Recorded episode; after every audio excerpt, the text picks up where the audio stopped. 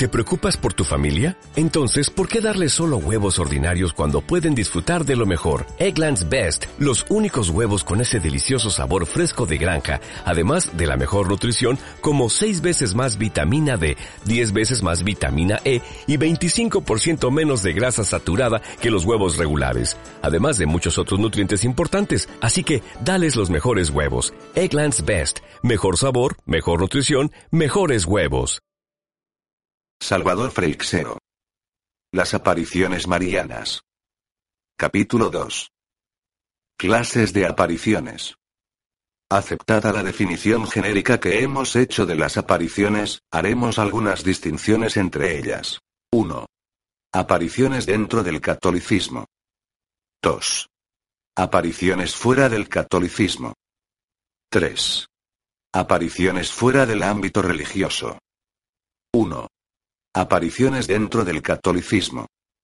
Las apariciones en el catolicismo, suelen ser poco más o menos como las hemos descrito en el capítulo anterior. Hay algunas que suceden en la intimidad de la alcoba del vidente o de su hogar, pero las que a lo largo de los siglos han adquirido más notoriedad suelen tener poco más o menos estas características. Un niño o niña, o grupo poco numeroso de niños, o personas sencillas con no mucha cultura, que no necesariamente son muy piadosas, cuando están en un lugar apartado. Frecuentemente cerca de alguna cueva. Y cerca de donde hay agua, arroyo, fuente o pozo, suelen ver flotando en el aire. Con frecuencia encima de vegetación. Una imagen que al principio puede ser borrosa y hasta deforme, que termina convirtiéndose en una entidad de aspecto celestial rodeada de una claridad o luz intensísima, que, aunque con alguna dificultad, puede ser mirada por el vidente. La imagen suele hacerle señas al vidente para que se acerque y suele dirigirse a él. Con frecuencia le manda que vuelva en días sucesivos o en fechas determinadas. El mensaje que le da para que lo comunique a otros, suele contener un secreto prohibiéndole decirlo hasta una fecha determinada. También manda que hagan construir allí mismo un santuario o capilla para que la gente vaya a orar. No es raro que le dé poder para hacer curaciones o que comience a curarse la gente que allí acuda o que beba del agua de algún pozo o fuente cercana. Aunque todavía podrían añadirse unas cuantas circunstancias más, cosa que haremos en el capítulo posterior, estas son las que con más frecuencia se dan en las apariciones modernas más famosas en el seno del catolicismo. Contrario a lo que los devotos o fanáticos de cada aparición particular suelen creer, el número de este tipo de apariciones en el catolicismo es abundantísimo y siempre lo ha sido a lo largo de la historia de la Iglesia. Cuando uno va en automóvil por una carretera y ve en las laderas de las montañas y a veces en los sitios más escarpados, poéticas ermitas que parecen nidos de águila, uno lógicamente se pregunta por qué causa se le habrá ocurrido a alguien edificar una ermita en semejante lugar, con el consiguiente sacrificio que supone el subir los pesados materiales hasta aquellas alturas. La respuesta es ni más ni menos que esta de la que estamos hablando una aparición. Alguien que pastoreaba por allí el ganado o que recogía leña, de repente vio flotando en el aire algo que inmediatamente identificó como celestial o divino. Cayó de rodillas, recibió el mensaje, lo comunicó a sus vecinos y al poco tiempo se comenzó allí mismo, tal como había pedido la visión, la construcción de la ermita. El autor Erich von Daniken, en su libro Las apariciones, Martínez Roca, tiene al final un inventario de unas 60 apariciones de este tipo que han sucedido en nuestro tiempo, y dice que en la historia hay registradas unas 40.000, de todo tipo. Y Kevin McClure en su libro, Evidencias sobre las apariciones de la Virgen, Edad, calcula que entre 1830 y 1982 probablemente ha habido más de 200. Pero con mucho acierto añade estas son solo las visiones que han llegado a ser conocidas por los medios de comunicación y por autores como yo. Deben ser incontables las que, por una u otra razón, no cuentan con ningún informe. Y así es en efecto. Se puede asegurar sin temor a equivocarse que no hay año en que no haya en la cristiandad alguna aparición de este tipo. A pesar de ser muy limitada la lista de von Daniken a la que nos hemos referido, vemos que en años como 1933, solo en la pequeña Bélgica, hubo seis apariciones marianas distintas, a seis personas o grupos en localidades diferentes.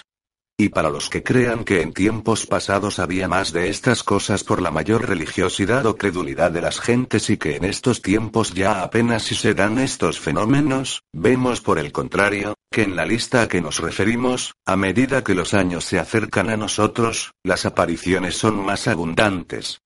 Así en el año 1947 vemos que hubo ocho diferentes apariciones, y en el año 1970, testimoniado por agencias internacionales de prensa, cuyos recortes tengo en mi poder, hubo no menos de una docena en lugares tan apartados entre sí como Argentina, Estados Unidos y Holanda.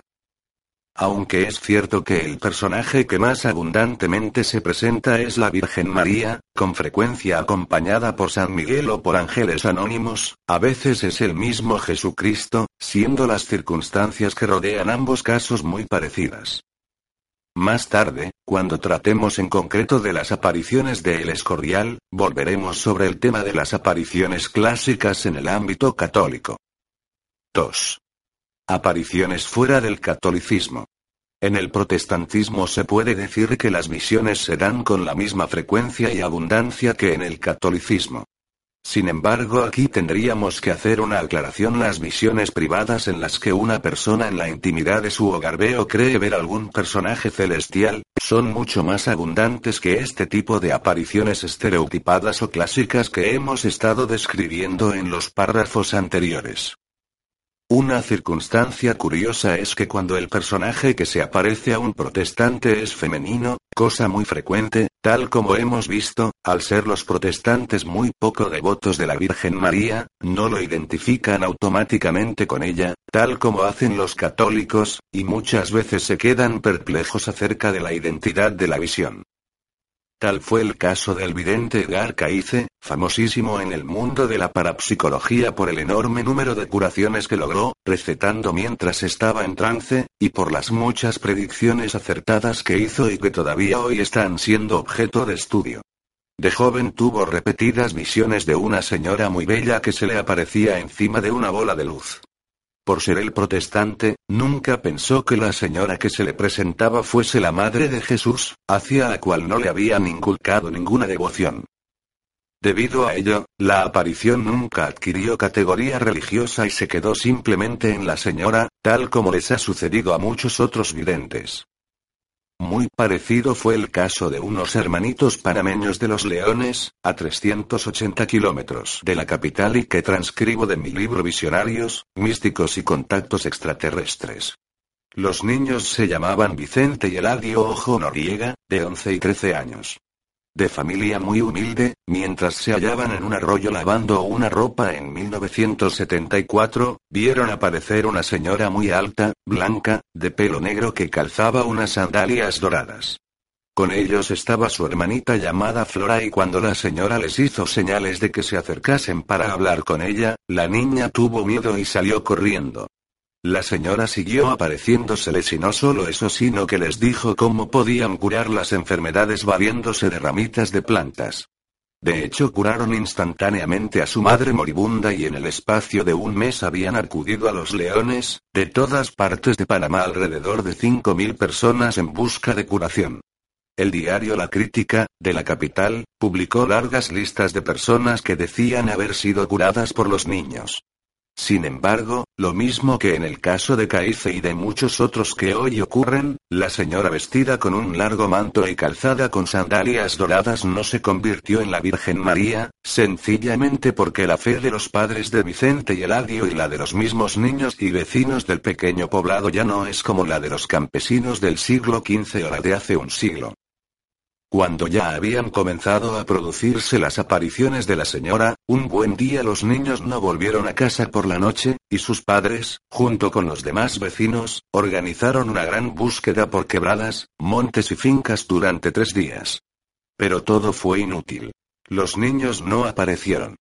Sin embargo, en la mañana del cuarto día los niños regresaron muy sanos y sonrientes diciendo que se habían quedado dormidos sobre una piedra. De nuevo se les había aparecido la señora, esta vez en compañía de otra mujer y de dos hombres, los había acariciado, les había regalado golosinas y frutas y los habían llevado a caminar como por las nubes, arriba, arriba. ¿Por qué la señora de los leones no se convirtió en Nuestra Señora de los Leones? Sencillamente por la razón que apuntamos más arriba sumado a que el párroco, consultado acerca de los extraños sucesos, y con unos conocimientos en parapsicología semejantes a los de la mayoría de los párrocos, le dijo al padre de los niños que se alejasen de todo aquello pues podía ser cosa del diablo. Y con esta autorizada sentencia, lo que pudo haber sido la Virgen María acabó siendo Satanás. No somos nada. Y ya que estamos hablando de Satanás, y sin salirnos del tema de las visiones personales, mucho más abundantes de lo que creemos, tendremos que referirnos a la visión satánica que Lutero tuvo cuando estaba traduciendo la Biblia en Wartburg, cerca de Eisenach. Esta visión, que tuvo no poca influencia en sus creencias, fue abundantemente testimoniada por el famoso fraile, que no dudó en ningún momento de su realidad y de hecho le lanzó un tintero lleno de tinta para librarse de ella. Si no me engaño, el tinterazo todavía puede verse hoy día como una mancha difusa en la pared. Entre los ortodoxos, cuya devoción a la Virgen María es en todo semejante a la que se le da entre los católicos, las apariciones marianas con las mismas características que las católicas son abundantísimas y, hasta la llegada del comunismo, el número de santuarios rusos producto de apariciones marianas, y la devoción en torno a ellos desplegada, rivaliza si no supera a la que podemos observar en los países católicos mediterráneos.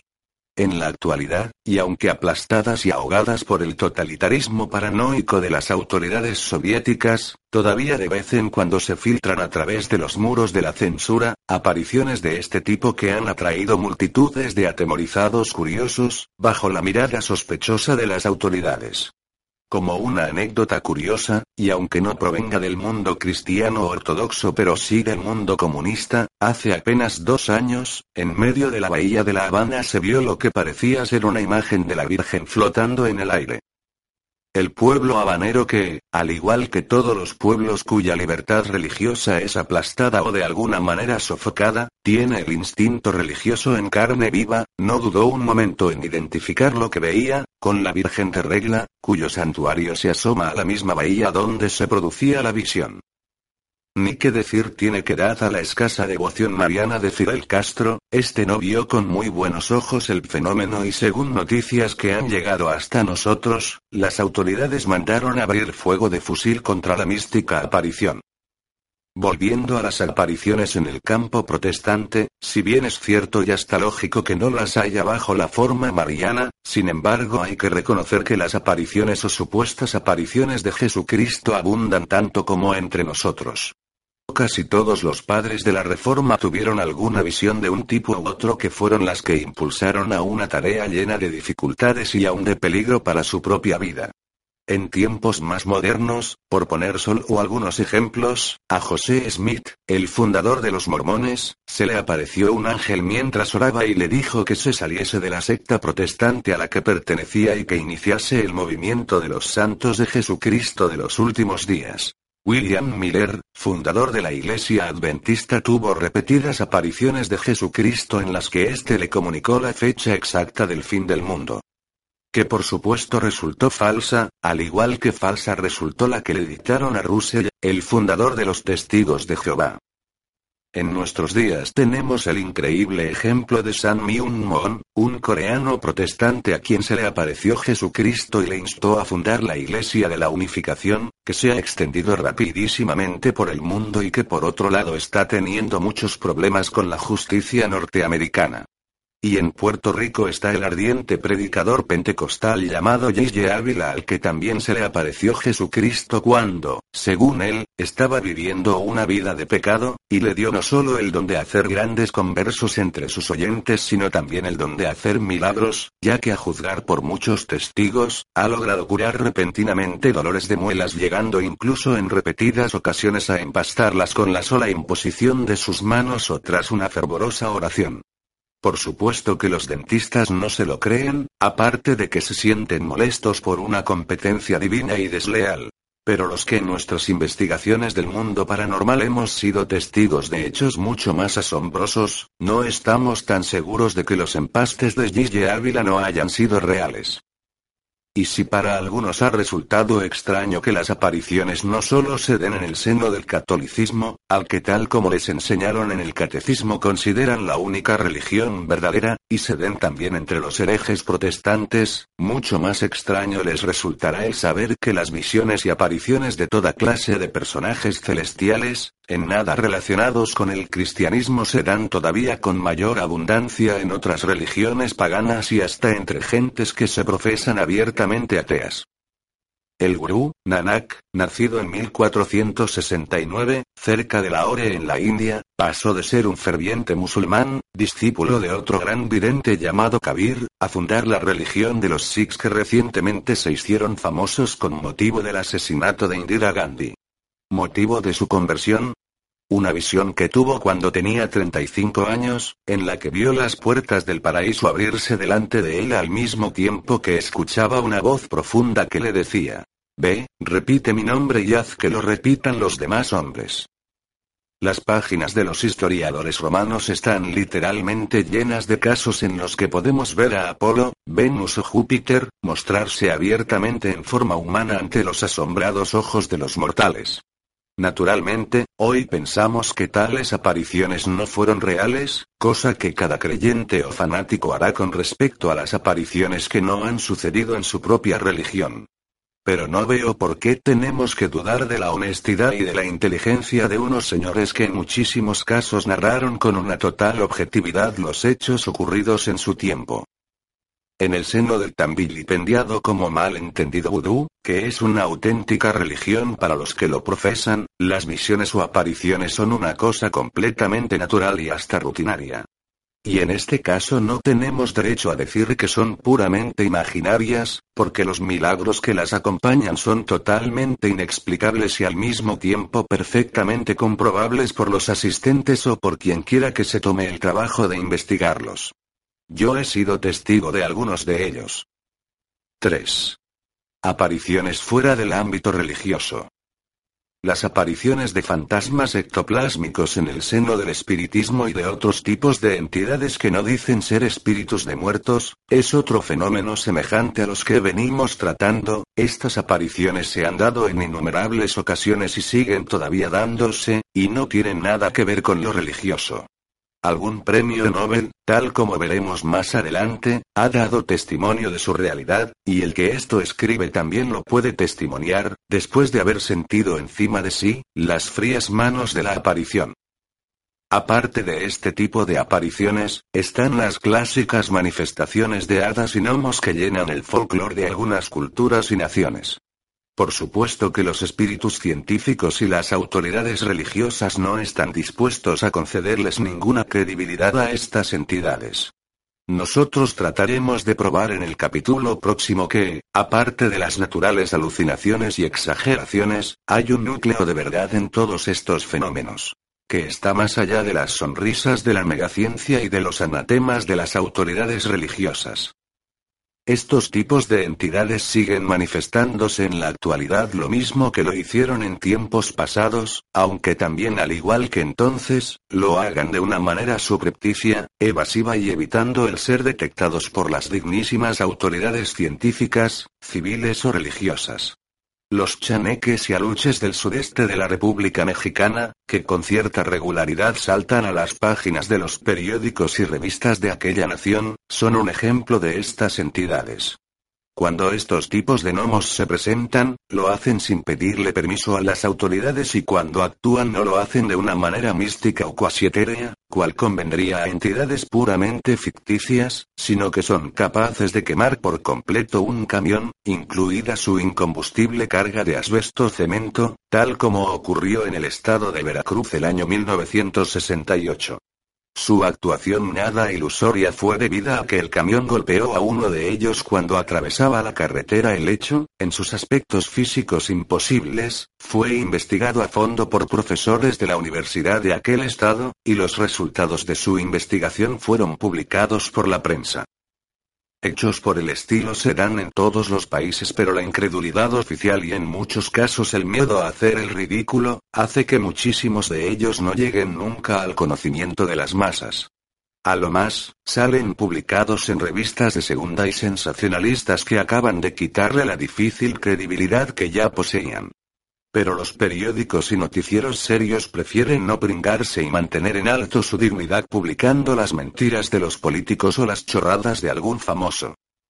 Cuando, por ejemplo, el año 1981 desapareció en pleno invierno un niño de unos cuatro años en Albacete, y apareció en perfecto estado de salud varios días después, en plena montaña, a varios kilómetros de la casa de sus padres, habiendo tenido que soportar temperaturas gélidas, apenas, si se enteró nadie en España. Probablemente por aquellos mismos días alguno de los líderes del UCD dijo que la unidad del partido era más fuerte que nunca, y el ministro de Economía dijo que no se esperaba que la gasolina subiese de precio en los próximos cinco años, y estas importantes noticias eclipsaron la desaparición inexplicable de un pobre niño campesino. Pero la desaparición del niño campesino contenía ciertos detalles en extremo interesantes, a los que la ciencia oficial no da crédito alguno. Resulta que el pequeño en su media lengua a duras penas logró decir que una señora muy buena y que tenía una luz en la mano le había cuidado durante todo el tiempo. Ni las autoridades ni los padres se pudieron explicar cómo el niño pudo haberse apartado tanto de la casa, con tanta lluvia y frío, y haber podido sobrevivir sin alimento y casi sin ropa. Y menos aún pudieron explicarse quién podía ser aquella desconocida señora tan buena que había cuidado a su hijo y que había desaparecido de una manera tan misteriosa, cuando los buscadores dieron con el infante. Y por supuesto que ni los papás, ni las autoridades, ni mucho menos la sesuda ciencia oficial, saben que desde tiempos inmemoriales hay unas extrañas señoras llamadas hadas que suelen llevarse a los niños pequeños, con la particularidad de que a veces no los devuelven, y con el curioso detalle de que casi siempre suelen tener en la mano algún objeto brillante. Y muy curiosamente entre las poquísimas cosas que el niño pudo decir, fue que, la señora tenía una luz en la mano. He contado esta anécdota para que se vea que hechos como este siguen sucediendo, lo mismo que en tiempos pasados. Y si de nuestra cultura y de nuestro tiempo saltamos a una cultura tan distante como la China, nos encontraremos con una especie de duendes llamados Yauqi, que aparecen repetidamente en su literatura haciendo poco más o menos las mismas cosas que en la nuestra se les atribuye a los duendes. Y si de la cultura china saltamos a los pueblos de cultura primitiva como pueden ser muchas tribus africanas o de indios americanos, nos encontramos con que sus creencias están totalmente imbuidas de la constante presencia y manifestación de unas entidades, genios o elementales, a los que distinguen con nombres específicos, que forman prácticamente parte de la tribu. Todavía fuera del contexto religioso, podríamos añadir las llamadas apariciones al lado de la cama. Muchísimas personas han sido testigos de este fenómeno aunque también es cierto que muchas de ellas no se lo han comunicado a nadie. Consiste en ver aparecer, cuando uno está relajado en la cama pero completamente despierto, una figura humana, frecuentemente con rasgos o atavío orientales, que simplemente observa al yacente sin hacer gesto alguno o acaso sonríe pero sin proferir palabra, y se desvanece al cabo de un rato. Cuando habla suele decirle una frase breve, a veces cabalística, y lo más frecuente es que el que observa la visión no experimente ni miedo ni entusiasmo. Aunque podría seguir enumerando otros tipos de apariciones que nada tienen que ver con el fenómeno religioso, creo que ya son suficientes las que he mencionado. No he querido decir nada acerca del fenómeno ovni, al que podemos considerar con todo derecho otro tipo específico de manifestación no religiosa, porque más tarde hablaré de él y lo relacionaré directamente con las apariciones que nos interesan y en concreto con las apariciones de El Escorial.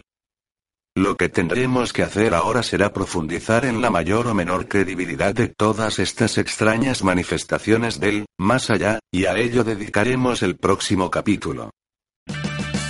Purchase new wiper blades from O'Reilly Auto Parts today and we'll install them for free. See better and drive safer with O'Reilly Auto Parts. Oh, oh, oh, O'Reilly Auto Parts.